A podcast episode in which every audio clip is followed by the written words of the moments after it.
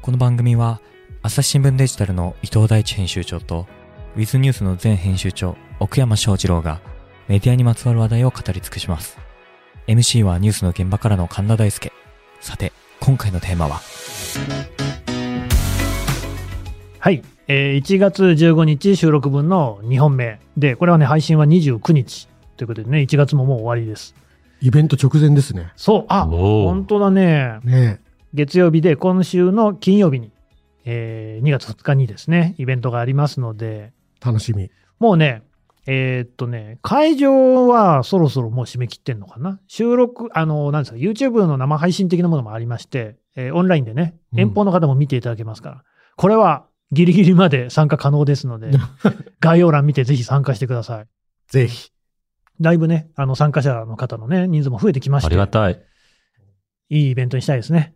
そうですね伊。藤さん、ちょっと意気込み。武者ぶるいの心境です ね。むしゃぶるってる。武者ぶるいそのわお。公開収録でこう、なんていうのか、ね暴れちゃうちょっとこう、こう、いつもと違う感じにならないように。ああ、その、確かにちょっねと。かかっちゃってね。うんそうですね普段通りのそれはね良。くない。スタジオとライブで一緒のね、パフォーマンス出せるよああ、でもさ、なんだよ、偉そうに。 でもさ、ちょっとこうさ、うに。うあん。パフォーの、マンスとか考えなきゃいけないなと思ってることもあって、うんそれはほら、やっぱ普段と同じのだけでもね、もうちょい踏み込んだのとかもね、確かにね。ご希望じゃないかしらっていうとこですよ。うんうん、おーどう、どの辺がなんか、あれだろどうなんですかね。あの、来ていただける、ね、お客さんたちは、普段の我々を見たいのか、ななんかちょっとこう、一味違ったのが見たいのか、どうなんでしょうそね。まあ、もしくは、そのお客さんの中で、こう、自分が直接聞きたいことみたいなのああがー、そ、それの方がいいです聞ね。いてもらうのは参加がね、ちょうどいいかよもしれくな、い。なんかあの、あるじゃないですか。ミュージシャンのライブとかでも、そうだよね。なんか、いやなんか、うんメロディー変に変えて歌わなくていいよみたいなのあるじゃんあああーー、すっげえわかる。普通に歌ってくれよ問題ありま せんなんあか。るね。なあんるねでそこを裏声で言っちゃったかなみたいなねそこなんで溜めちゃう人とかいるよそねそこなんでアレンジしたってあるじゃうない。んなんかあの、ね、アルバムのまま聴きたいんだよってあるじゃん。あとそこ観客に歌わせないでっていあそううそねう。そうそうそうお前が歌ってっていそうう、そうあるね。そうそうあるじゃんあそれね。難しいよね。そう。 ね。まあ、あの、何かしらね、でも皆さんがね、喜んでいただけるインタラクシションはね、設けたいですね。 やりたいのでね、ぜひご参加をくださいと。で、まあちょっと今日はね、まあ今回は、まず奥山さんのね、紅白歌合戦の感想から聞いても らって、1月末になってですねい、きなりぶっ込むね。 29なんだ日でしほょらだってもうこれ。そう、もう本当にね、日本一遅い紅白の感友達なん想です、か。どうでしたかえー、なんか普通に夜遊びに感動しましたけど。夜遊び一番なんかね、あのーそれこそネットでもね、バズってたよね。そうですね。うん。あとまあ、みんな言ってますけど、ジャニーズというものがなくても成り立つっていうことが証明されたってい全然うね成り立つよね。う。うんん。なんかそれはまあ、まあ、ジャニーズがどうこうってのもありますけど、誰でも割とね。そう思い込んでるものが多かったかもなっていう、うん。まあ世の中に代わりの聞かない人なんてまあいないですよないね。っていうねない、いない、いない、いない、本当いないよね。 首相だって別に誰だっていいんだからさ。うん。伊藤さんは見ましたかまあ私あの、ちょっと海外におりましてね、そうね。前回言ってたね。そうですね。日の出を拝んでたなので。あの、帰ってきてから、 まあ、あの、NHK の動画で、うん。ニュージーンズが出てるところ。ニュージーンズ。ニュージーンズってのはどういう人たちですかあの、BTS と同じ事務所の、はいはい。韓国の K-POP うん。グループなんですけど、あの、めちゃめちゃ YouTube で伸びてたんで、うん。なんかあの、Apple の CM なんかにも出てて、うん iPhone の CM なんかにも出てて、あの、わあ、かっこいいなと思ってたら、もう怖く出てるんですね、っていうね。てか逆にさ、むしろよくニュージーンズ出せたね、紅白っていう感じじゃないいや、びっくりしましたよね。めっちゃ人気あるし、うんうん結構多分、まあ世界的な人気じゃないですそうそうそうそかうなの。 世界的な。うんう。ん。しかも夜遊びと絡んでましたからね。いや絡んでたね。ー、ねあれ、すごいね。だからお互いに影響を与え合ってるみたいなことを音楽評論家のあ方が。そう。でお互いにファンなんだって、みみたいなことがあっ。て。いやーなんか、あの、新しい紅白を見たような気がしましたって言われても、俺そこしか見てないですけど。だから、なんか全体見た総括みたいな。全体を見た上で見てないの見てないけれど見てもないのつがないよね。見て、でもね、そこは新時代うん、はいを感じましたけどね。あでも、それすごいわかりますよ。うんなんか、なんかさ、その、さっき奥山さんが言ったね、夜遊びのやつね、アイドルがいっぱい出てくるんだよね。アイドルって曲じゃんね。そこにさ、その紅白に今回出場したアイドルって呼べるような人たちがぞ続々とこうさ、乃木坂だなんだと出てきてさ、で、その中にそのね、韓国の人たちとかももちろん出てきてだ。さい最後っていうか最後の手前ぐらいでさ、あの、司会をやってた橋本環奈さんね、彼女ももともとアイドルなんだよね。とあのちゃんね、がなんか2人でハートマークこさえるみたいこな。さえてたね。あんなさ、演出とか考えるわけでしょで、まあ、あれが一番目立ってたけど、何十組出てるのか知んないけどさ、全部の組に関して演出考えてるわけでしょなんちゅう莫大なコストなんだっていうのを感じちゃったけどね。いや、だからあれも邪推ですけど、うん。一つ大きな事務所があったら、ああいうのって難しいんだろうなって気もしましたよね。あー、逆にね。逆にね。だからまあ、一つ大きな事務所がなくなったからこそできたのかなっていう気もしまそすうなのかね。でもやっぱこう、出番の時間とか、多分、マネージャーとか事務所目線で考えると、なんで俺はあいつの次なんだとか。うんなんかね、毎年、こう、大御所のさ、演歌歌手とかにさ、はいはい。なんか若手が脇を固めていさ、みやたーいなのあるじゃないですあるか。あるあるあれ俺すげえしょうもないなと 思ってね。あるはっきり言うね。だって1ミリも興味ないじゃん、本人、アーティスト本人たちは絶対。それは芸能人の先輩だかまあら尊敬してると思いますよ。してると思うけど、うんう売れたばっかりのさいやいやグループの人がさ、なんでその大御所演歌歌手のさ、あるよね。脇で盆踊りとかしなきゃいけないのみた いな、盆盆踊踊りりみかたどうかいな、知らなんねえけかさどわさかんないけど、まあでもさ、さ、彩りをなんか加えるみたいな感じあなんかあれはすごい僕は違和感あったんで。三山ひろしさんはうまい具合にね、けん玉を恒例のものと して、もう毎年必ず出る枠をとあれねあれねつかんだよね。お腹痛くなりそうだけどね、あれ、けん 玉。まあいや、あれめちゃくちゃな緊張だと思うけどねうん。あと、今年はね、あと見てないと思うけどね、水森かおりさんのところおで、ドミノ。ドミノだよね。うん もうなんか、いや、あれうまがく、いったのうん。うん一つ気づきとしてうは、ん、演歌ってやっぱすげえなっていうのがあって、何々。もう、いじってもいいっていうのに開き直っちゃった時の強いさやです、。俺それいつも思うんだけどさ、水森さんもさ、三山さんもさ、自分の歌を聴いてもらうっていうところを、ある種度外視してるじ度ゃない外視で。であれはなん か、確かにねスナけん玉ッやプ、スナッけんプの玉やってくだカさラいオケみたいな もん。ドミノ見てくださいってわけじゃん。確かにねしかもさ、そのドミノなんてすごくって、堺井雅人さん出てたよ ね。そうそうその別班のさ、あのは、いはいビバンとはかいはいはいはね、いすごい今年ももう売れに売れた。これってさ、何を見てほしいんだろうって思ったいや、でも一番番最後まで残んじゃないやっぱ演歌は。常にそこが毎年出るっていうのとバーターなんじゃないですか、やっぱり。それでもさ、演歌にさ、そこをこうバーターを起こさせる力があるんだとしたらさ、何なの演歌ってとは思うよ。いや、だって演歌に新曲いらないじゃん。ね、あの、石川さゆりさんね。そうそうそうそう。津軽海峡そうと天城越え。 そう津軽海峡天城越えそで、うこれでさ、デジタルみたいに世さ、界選手権状態偶だから数かみたいなさ、人間年になってる。一回のでもね、続くんだよね。なんかさ、紅白歌合戦ってもうすでにずいぶん前から、その年に売れた曲じゃなくなってるじゃん。まあ確かに。ミュージシャンとかも出てきても、過去のなんかベスト的なアレンジにしちゃったりとかさ、うんうんいうことが多いから複、数の曲をつなげてね。いや、俺今年エレカシとか見て普通にいいなと思ったけどさ、別に全然今年のヒット曲ないもん、ね。もはやなんか紅白バージョンとかも言わなくなったよいやねそう。そうそう。昔一応なんかさ言、ってたね。あちょっと短くしたやつで紅白メドレー、一応入れとくかみたいなのあのったり何にもなくなってるしね。まあ、そういう、 そういうものっていう。だから大衆性があって僕はむしろ好感度がありましたよね、演歌人は。ああ。なんか歌だなんてそんななんか、こう、格好しなくていいんだみたいな。演歌、奥山さん聞く、まあ、カラオケで歌う曲ぐらいですね。何歌うの僕ね、声色が三河健一さんとそっくりなんで、は本当めっちゃうまいんです どよ。ういうことサソリ座の 女すっげえうまいよ。の 笑っちゃった今ちょ。ちょっとだけ聞かせて。いいわ。ねえねえねえねえね え、そこで笑っちゃダメなの。照ねジャれスちゃラッっクてんだがね、うるさいから。じゃあまあ今度ね、カラオケに行って聞かせてもらいましょうか、ね。はいまあ行かないけどな。絶対行かない。 すげえうまい。絶対行かない。うん。いやもうでも紅白的な番組がいまだにさ、存在できてるのだけでも偉いなと思ったの。うんうんうん。まあだからさっき言ったコストもそうだし、あの莫大な、どんだけの打ち合わせとか、あんなのさ、会議とかの回数考えただけでもちょっとなんか気がおかしくなりそうだまあけ一どね。年がかりだよね、もうね本。当にねう。んで、ブッキングして不祥事が起きて来なかった りとかうんそのさ、やってらんないだろうなっていうさ。うん。でも、裏で。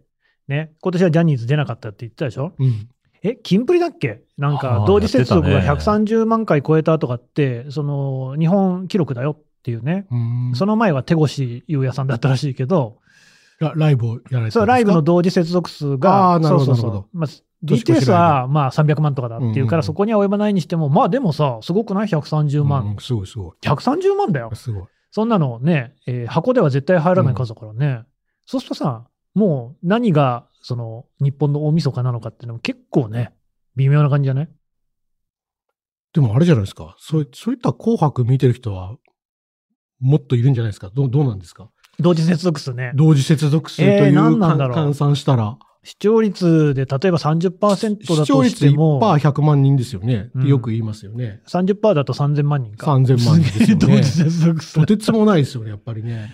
やっぱテレビまだまだ強いかね。あと、ペルナ。ソナがすごいよね。広いからね。ああ。そんなに。に一個のコンテンツで集められるとか、ネットじゃありえないし。そうだね。しかも、紅白の場合だとさ、出入り自由の飲食店みたいな感じじゃん。あの、最初の方の若手だけ聞いて出てく人もいれば、あの、最後の盛り上がり、そうね。最後のさ、こうなんていうのか、常連人をさ、聞きに来る人もいいるでしょうしう、ん。もう全世代向けになってますもんね。でも今年さ、私が思ったのが、すげえさ、あの、NHK の営業をすするんだよね。まず、例えば NHK プラスっていうさ、あの、はいはいはいはい伊藤さんも使ってるかなその、後からアプリで見すね逃し配信ができたり、うんうんまあ、同時に見られたりする。あれに、加入させる QR コードみたいなのをさ、画面にドーン出してさ、そこのバックで、あれ誰だっけ歌ってたの、あなんかあったね。歌っなんかちなみに NHK プラス、その時回線パンクしたらしいけど。そう、宣伝しすぎて。僕も見れなかった。でもね、なんか後のリリースによると、やっぱりそれで NHK プラスで紅白を見たっていう人がすごい増えたらしいですね。とかね。ね、あとね、あの受信料をお支払いいただき、どうもありがとうございますみたいなことをね、アナウンサーとかが言ったりとかね、気持ち悪 気持ち悪い率直だな。いや、でも、おげんさん、そうだったよね。うん、なんか多かったね。うんい。。別に紅白歌合戦でそんなこと言わなくてもよくないでもあれ、まあみんなが見てるところだからってことかもしれないですけ多ど。分、費用対効果を感じやすい。まあ感じやすいでしょううね。ん確かに。出してもいいやと思う。うん。うーん。いや、なんであんなにやるのかなってのは、僕は素朴に疑問だったのよ。うん。最近だってさ、NHK ってさ、ニュースの前のちょっとした1分ぐらいの枠とかもすごいそれやってんだよね。プあ、ラニスュース中もやって推しすごいる。よねやってるようね。クローズアップ現代とかでもさ、もっと詳しいインタビューがこちらってずあーやーっってとるよね QR コード出てるもんね。でね、本来 NHK って、まあさ、そもそも視聴率とかだって本当は関係ないはずじゃん。民放と違ってさ、なんでそもそも視聴率ってさ、あの、これってマーケティング、要するに広告を出してもらってるから、視聴率こんだけ取れましたと。取ってますと。だからお金こんだけ支払ってくれますよね、みたいな、そういう数字だったはずなのに、だから NHK は関係ないはずじゃん。スポンサーないんだからさ。うん。そんな NHK が一番気にしてる説っていうのは、まあまあ、 前々からあって、で、今、その、アプリの加入者数もさ、その朝デジ並みにこうさ、こう、 増やそうとしてるわけよね。うんうんあの意欲っていうのは、んなんでなのなんでなんだろうね。まあ、NHK の人に聞けって話なんだろうけどう、ん。なんなんだろうね。まあ、NHK の人に聞いたって、どうせ本当のことなんか言わないじゃん。まあでも中は中で、やっぱり、例えば偉くなりたいとか競争ってあるわけじゃないですか。それ、うん。紅白のプロデューサだっーてが。人間人そう、人間、生きてる人間の集まりですから。確かにね。だからそうすると、そりゃ、別に原理的に NHK は関係ないとしてもですよ。わかんないですよ、NHK のことは。なんかまあね僕にはわかんないですけど、でも、別に NHK だからってディレクター同士であいつ数字取るよね、あいつは取らないよねってなるに決まってるよねとは思いますけ どね。確かに。制作現場を想像するに。あーそれで言うとね、ニュース、その報道の方だと、やっぱりその特ダネのやつはなんか、に NHK の出向システム上でマークつくらしいんだよね。うんうんうん特ダネと独自ダネみたいなのはさ。あそれっていうのは、やっぱりこう、みんなわかる。勲章の数みたいそうな。そうそうそうそう。うんうんうんっていうのは NHK の人に聞いたことあるな。まあでももう視聴率っていうのだけでは測れないんだとしたそうだら、ね、まあそこは予算っていうのが決められてるから、うんこんなに予算いらないんじゃないのっていうに対する理由はいろいろ持ってきたいって気持ちはわかりますよね。それこそ国会とかにも説明しなきゃいけないもんね。そうそう。もう紅白で30も取れないのに、いらないだろうこんなのって言われた時に、いや NHK プラスむっちゃ伸びてるんですよ、うん。みたい。いなのは普通にあるんじゃないですかね。うーん。こう、組織の存在意義とさ、うん別にさ、組織って一回できたらさ、存在意義がなくなっても生存本能は残ってるからさ、うん。あの、NHK に存在意義がないって言ってんじゃな いですよ。まそうね最初いやにもちろん断っておくと。もちろんそう僕ではす大事な組織だと思ってま大す前提ですよ。大前提だけれども、組織の意義ってこうだったよねって関係なく、やっぱりその中で生き残ろうとしていくじゃないですか。うんうんだからなんかそういう力学もあると思いますけどね。うーん、なるほどね。まあなんか、でもそういうさ、NHK みたいなところで一番遠いようにも感じてたので、なんかね、それが前に出てきちゃう時代なのかなっていう、若世知辛いですね。干そうそうそう、世知辛さは感じたな。朝朝日新聞ポッドキャスト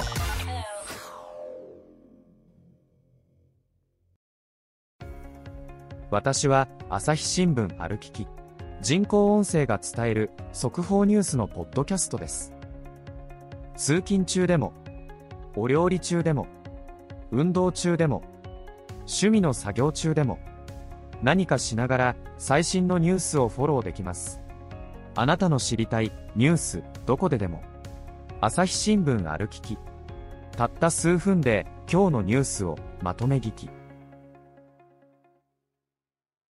あとあれね、あのー、年始、年始年末かなあのー、芸能の話題といえばね、まっちゃんよね。おお。うんうんうん松本人志さんの問題ね。で、松本人志さんの問題に関しては、これから、まあ、裁判も行われるってことですし、その、週刊文春に書いてあったことが事実なのかどうかっていうのは、これからまた分かっていくことでしょうと。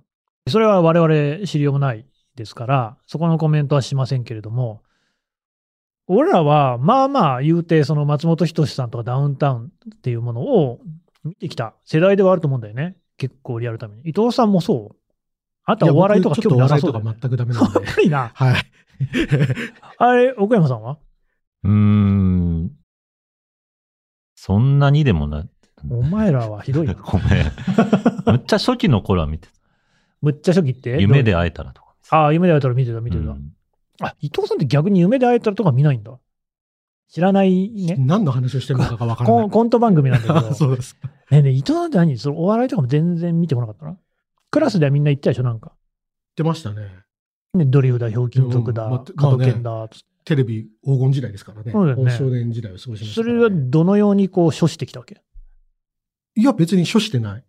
友達がわかさ、んな昨い日あれ見たとか言うじゃん。うん。トンネルズ見たとか言うじゃん。うん。見てないっつって。 終わりもう終わり。あ何なんだよ、そのメンツよ、あれは。だって一回見てないって言ったら二度と話しかけてこないから、テレビのあ話のは。さ、じゃあじゃあ聞いて。普通の人はそこで、あでもそれで友達と話ができないから、僕もテレビ見ようってなるわけ。もうなったことない。 すいませんね、ちょっとこの、せっかくね、ダウンタウンの話が広がりそうなところで。いや広がんねえなこれ広がんないんだ。あの、まあ、船越と広げたから別にいいんだけどあもう広げましたかうんあいや、そうですかなんかむしろ俺はそのさ、伊藤さんというこのモンスターの生態にちょっと興味のあるとこもあって、でも別に今更じゃないです皆か。さん、いやね、変わ変わらないじゃん。変わらない 変わらないからね。いや、でもさ、もう子供の頃からそれだっていうのが結構すごいんだよね。そうっすね。うん。全然ないっすね。あ、そう。あ流行りもん、マジわからん。一つも。ミニ四駆ぐらいかな。うん。おおミニ四駆。ミニ四駆流行ってたねミニ四駆が好きでしたね。うんなんかもうさ、自分が流行り物に一個乗れてるのがさ、もう誇りだぐらいの感じで、 堂々と言ってきやがるけど。それ、それ、それがあ、そ僕、そうっすね。う。うん。ちょっと奥山さんの話も聞こうか。そうですね。奥山さんはそういうお笑いとか、もうはみテレビとか見てましたかうん、でもその頃は見てたけど、そんなに胸を張って語れるほどの。 あなたはさ、今はさ、ね、その韓流をさ、一気見してはさ、はいえもう。泣いてるわけじゃないですそうか。そうそう。はい。昔、その、例えば小学生、中学生とか、その自分にはどういう、スタートレック以外でどういうテレビ番組が好きだったのテレビね。北の国からとか。それはさ、意外とベタベタですね、また。そうねでも。たまにしかやん泣ねえきじゃん。者、泣き者じゃん。泣き者っていうの泣き者 じゃん。基本的に。うん伊藤さんもそういう知識はあんだね。そどうせ見てない。ないのにね。見てないんだけどね。北ので国もそんな覚えてるその頃熱中してたの。僕、一番熱中したテレビはアメリカオーダーウルトラクイズです、ね。ああ、見てた、見てた。うんまあ。第何回とあか。れでアメリあれでアメリカ行きたいなと思ったもん思ったね。うん。俺やっぱ第13回がものすごい印象に残ってるけどね。十何回とかちょっとわ知かんない。らないえよ。ー知らないそこの単位までわかんない。 13回はさ、もう学生がいっぱいいてさ、優勝してるのは立命館の人だったけどさ、で、あの、なんかね、レベルが高かったのよ。うんうんあの、ほら、当選簿クイズとかあんのわかるわかるわかるわかる。あれでさ、なんかこうね、えー3ポイント選手で勝ち抜けなんだけど、2ポイントでなんか台のとこ行って、それでこう、それをさ、みんなでさ、阻止するのね、4人でやるんだけど、3人で阻止するみたいなさ、もう全然誰も勝ち上がれないのよ。うんこいつら、そう、クイズそこの件強いなと思って。めっちゃ興奮した。面白いよね、あれね面。白かったわー。毎ぜ週楽しみでしょうがなかった。なんか、奥山さん見てない感じ。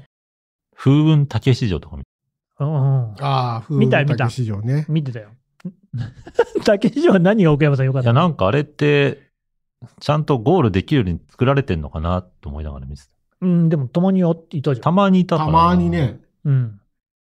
あの、僕は育ったとこが、ああの、電都市線沿いだったんで、緑緑山山のスタジオオはいはい、近いんだ。に。はい。うんくる、くる、よくお宿、車の前通って、うんセット見ましたけどね。ああ、セットあった。あったあったあったあった。自分もやりたいとか、なんかちびっこ大会みたいなのが行こうと思わなかっいや、でも見てないんだけど、たあれの。見がてないんかいあれが竹市場のセットだよって言ってて見た 記憶あはあ、そう。ありますね。はいああ、そう。はいいやー、それはだってさ、これは名古屋だし、まあ、あいつは釧路だよ。とか言うと、本当にあの、見られないものだからねう。んううんうん。ん。それ羨ましいよね。羨ましい。じゃあ今もあんのかなあれ、今、緑サ山スケでしょ。前もサスケかサスケのセットでしょ。確か。ねえ。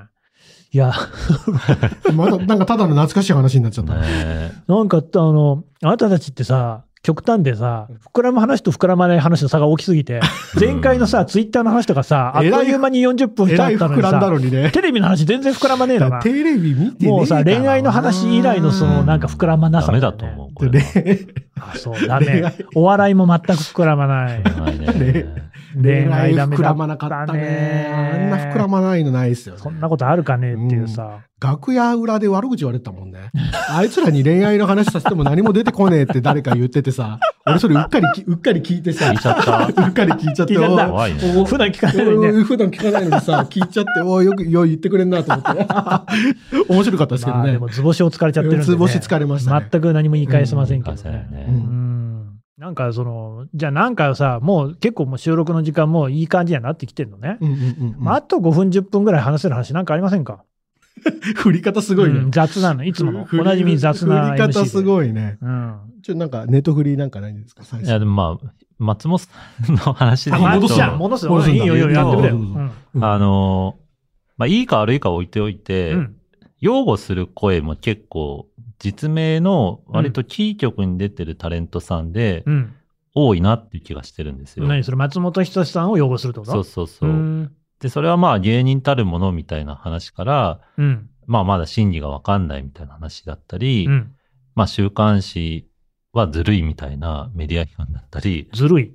まあそういう書きっぱで逃げ切れるみたいなうん。感じ。で、まあまあまあ。っていう、まあいろいろなスタンスからのこと、ただ、それ、もうデジタルタトゥー的にはずっと残ること分かってやってるわけじゃないですか。あの、被害者の女性がね。そうそうそう。うんで、これどう転ぶか分かんない意味で言うと、本当にまあなんか純粋に、こう、まあビジネスというか、タレント生命考えたら、別に黙っといた方がいい話だし、うん。あえて言うっていうところでもう、そこに舵を切っちゃってもいいっていう世界線が割とあるんだなっていうのは一つ、なんか新しいなと思いましそた。れの要するに何松本人志さんを擁護している人が、はい。デジタルタトゥーとして残っていくと。そうそう。まあそうだよね。だから松本さんがまだ裁判も起きてもいない段階だけど、裁判にじゃあ負けましたってなった時に、はい。仮にね、はいそうなったら、あ、あの人、あの時なんか根拠もなく擁護してたなっていうのは、後から発言を手繰り寄せることは容易だよね。そうそう。なのにやっちゃうと。で、そそれれはも新ねしい、のか。分かうっん分かった上で言ってますみたいなことも言ってるんですよあ。そういうことになっても、それは仕方ありませんと。で、もうそれは心中しますぐらいな勢いで言ってて、うんで、それはなんかある意味今っぽいなと思いました。ど、どこら辺が今っぽいなんかもう大衆全員に好かれなくていいみたいな割り切りがああーるなっていう。そういう意味ね。その松本さんを今の段階でポジティブっていうかまあ擁護するような人と俺は生きていくんだと。うん。で、ちょっとでも違う人とは別に仲良くしなくていいみたいな宣言を、なんかあえてしてるっていう動きは、なかなか、まあ今までもちょいちょいあったかもしれないんですけど、結構数多く見たので、それ何ナイキの CM 的なことああ、そうかもしれないですね。なんかついてこれない人は来なくていいですよ。みたいな感じがあー結構深刻かもしれない問題に対しても、ああ、行っちゃうんだ、みたいな感じで、沼ってました、X に。うーん、どうかな。あんまり思わないけどな、そういうことは。単純に、やっぱり、なそうは言ってもさ、松本人志さんといえばだよ。お笑い界の皇帝としてね、まあ、鳴らしている、うん皇帝天皇とか言われてたみたいだよね。おお。だからさ、まあ、単純にやっぱりその権威っていうものがまだ圧倒的にあって、で、それに対して今そういう態度を取っているっていう、いわば日和見的な態度なのではないんでしょうかね。でも冷静に考えると、なんか、いろんなトラブルとか批判の種類がある中で、一番すごく繊細なものの一つじゃないですか。今回。うん。で、それを声が上げた人に対する社会的な受け止め方っていうのがどんどん変化しているようう、なんそうね。ものに対して、割と旧来の価値観での、こう、主張を、こう、ご利用し、して、それがいやーついていけないんだったらしょうがないみたいな感じの私は受け止めてしまったんですね。まあ、それ、なんか、具体的なさ、発言を見ないと言えない部分もあるかもしれないけど、俺は単純に鈍いだけっていう気がしちゃうけどね。まあまあ鈍いのは前提なんでしょうけど、うんなんかもう、それで何かが不都合があってもいいやと思ってるんだとしたら、なんかより怖いなとは思いました。まあさ、そのね、そのダウンタウンファミリー的な人たちってのもいて、そういう人なんかは、まあダウンタウンがいなかったら、えー一切そのね、メディアの世界に出てくることもないみたいな立場の人だと、そういうふうに一連卓勝って思うかもしんないなってのは思うけど、まあそうでもないとしたら、うーん、まあでもさ、基本的には、そういうテレビに出てきて発言する人って、日和見だと思うけどね。だから、例えば新型コロナウイルスみたいな話題をめぐっても、おう常に日和見だったと思うよ。その時々の世間の空気に合わせるっていう職業っていう感じの人もいるよね。そうじゃない人もいるけどね。世間に合わせるんだったら、ああっちの発言になるのかなって気がするんですはいはい。で、それがそ、そっちが世間になってないってことなんじゃないかな。やっぱり、ジャニーズ問題の中で本当に大きな契機になったと思うけれども、おそらくね、まあ、これ、たらればの話だけど、ジャニーズ問題がここまで大きくなってなかったら、あの松本人志さんの報道っていうのも、あんまりこう、問題視されてなかった可能性あると思うんだよね。まあ、だけどもう世の中変わっちゃったから。っていうところが見えてないっていうのは、狭い芸能界とかにいると、あるありがちな視野狭窄ではないかなっていうありがち問題。気がし、どっちかって言うと俺はそういう感じに思うけどな。え伊藤さんとかどう思うまあ、ジャニーズとか宝塚とか、うんありましたそけどうそうそうそう結局、じゃあ多分、おそらくその中で、そんなことを、わかんないですよ。現実はどうか知らないけど知、らないけどね。と誰も知らなかったかって言ったら、いや、まあ、そういうことはありましたよね、みたいなことが多いかったわけじゃないですか。うんうんうんそうだねジャニーズの話も、宝塚の話も。ってなると、やっぱり、その閉鎖的な狭い空間の中で、ありとされてきたものは、まあ、今なしになったんだよねっていうところで、そこの中にいた人が、やっぱなしだよねっていうのは、それは難しいんじゃないですか、やっぱり。多分ねう。んだ自って分の足元を、ね、その一員なわけだからそうそ、そうもそも崩すことになるかそらうね。そうそうそうそうそううんっていうことなのかなっていう気はしますけどね。だからまあ、むしろさ、その、今回事務所の対応に俺驚いてんだけどね。うんあの、これまでジャニーズとかさ、あと宝塚とかでさ、あんだけこうね、調査報告書みたいなのをこう丁寧に作って、記者会見も開いてっていう対応をしていたのと、まああまりにこうなんかね、かけ離れた、うんこう、じコメントを出して終わりみたいな感じじゃんね。まあでもだから、やっぱり、あの、マスオさんがどうか知らん、知らんすけど、あれで思ったのはやっぱ企業ガバナンスとしては最低だなっいていや、う間違いなくそうだよ。思ますね。普通だったら、やっぱりその軽装当事者なわけじゃないですか。が、多分 SNS で書いたりすることを、まず止めますよね。そうだね。書き、書いてまたずもん普ね。通の弁護士とか機関うん理コンサルタントが入って絶対止めるいたら、止めつつ会見はしますよね。そうだね。で、会見して、えっと、えー一旦出演をやめます。事実については争いますって言って終わりにしますようね。ん。でもなんかワイドナショー出るとか出ないとかあって、なんかあれはすごく会社の対応としてはまずいんじゃないかなとは思いましたけどね。めちゃくちゃまずかったと思うけどね、うんそれこそその吉本って少し前にもね、闇営業問題とかあって、まあ、あれも何だったんだろうと思うけど、あの時の対応もひどかったしね、うん。でも、そういうそのさ、えー万博、大阪・関西万博しかりさ、いろんなこう自治体とかのね、要するに公金の関わってくるところにもいっぱいこう絡んでるんだよね。そういう企業のガバナンスがあれでいいのかっていうとね、よかねえだろうと思うようね。んうんうん。それはすごく思っだかた。らその延長で、その擁護するタレントの事務所も、どう、どうしてんのかなっていう気はしましたね。あーまあさ、それで思ったのが、だから、吉本もホリプロコム、ホリプロコムってのはスピードワゴンのね、小沢さんの事務所だけど、もう、なんか自社のタレントに対してちゃんと調査をしているとはとても思えないような、そのなんかステートメントが出てたんだよね。う。うんんとりわけ松本人志さんに対して何も聞いてないんじゃないかって疑わせるような内容。だって何にもないんだもん。でさ、それで通用すると思っちゃってるあたりなんかも、やっぱこう芸能界ならではの、その視野共作感が残ってんじゃないかなで思うのが、お私みたいな国際報道部の記者でもさ、多少はさ、芸能界の事務所の人とやり取りすることとかあんのよ。お取材の申し込みとかで。いいところもあります。偉そうなやつもいっぱいいるもんね。やっぱりさ、タレントに傘にかかったような感じでさ、お前の力でも何でもないのにさ、なんか随分偉そうじゃないですかっていう人はいるのよね。いますね。なんかああいうのとかっていうのを見てるとさ、まあ、なんか自業自得というかさ、そういうところからなんか延長線上として考えるに、なんかガバナンスとかとは全くかけ離れてんだろうなっていうのは容易に想像がついちゃ。少なくとも吉本の場合は、会社より松本さんの方が立場が強いっていうう。そうね。だっってて、いうのは社も長うは明元らかマでネージャーだからね。あ明らかだなとは 思った。あれを見てて。うーんいやーまあそう、そういうさ、芸能界なんていうのも、そういう古い体質っていうのが散々問題視されてきてるわけじゃん、ここまれ今でもまだこれアかってスリいーうトと。かもそうですし、あ芸ー能界もそうだけそど、圧倒的な一人が他全員を食わすっていうそうね。モデルじゃないですそれか。それそう。普通の会社と違うのは。うんだからみんなこうね、持ち上げて持ち上げてなんだよね。そうそうそうそううんその難しさっていうのはありますよね。そうだね。よくだってあれじゃないですか。あの、スポーツ選手とかだってそうじゃないですか。無無軌道なスター選手を止められないっわかるてわかって球団があってよくあるパターンじゃないですか。マネジメントってのは難しいんだろううね。んうん。難しいんだろうけど、でもなんかさ、逆に言うとさ、事務所がその、酷使するみたいなことの告発もあったわけじゃない。はい。ね。そういうこうさ、えーなんかいろいろこう昔ながらのね、闇みたいな世界っていうのが、ど少しずつ浄化されるというか、正常化するっていうのが、こう今の世の中っていうのがあると思うんだよね。が、全然通用してなかったなっていうのが、今回の2つの事務所かなとは思ったけどね。うん。うん。あと、だから、まあ、岡山さんが言ってた、他の事務所の他のタレントさんが擁護する。なんか、もっと、もっといらんことだなと私は思いましたけど。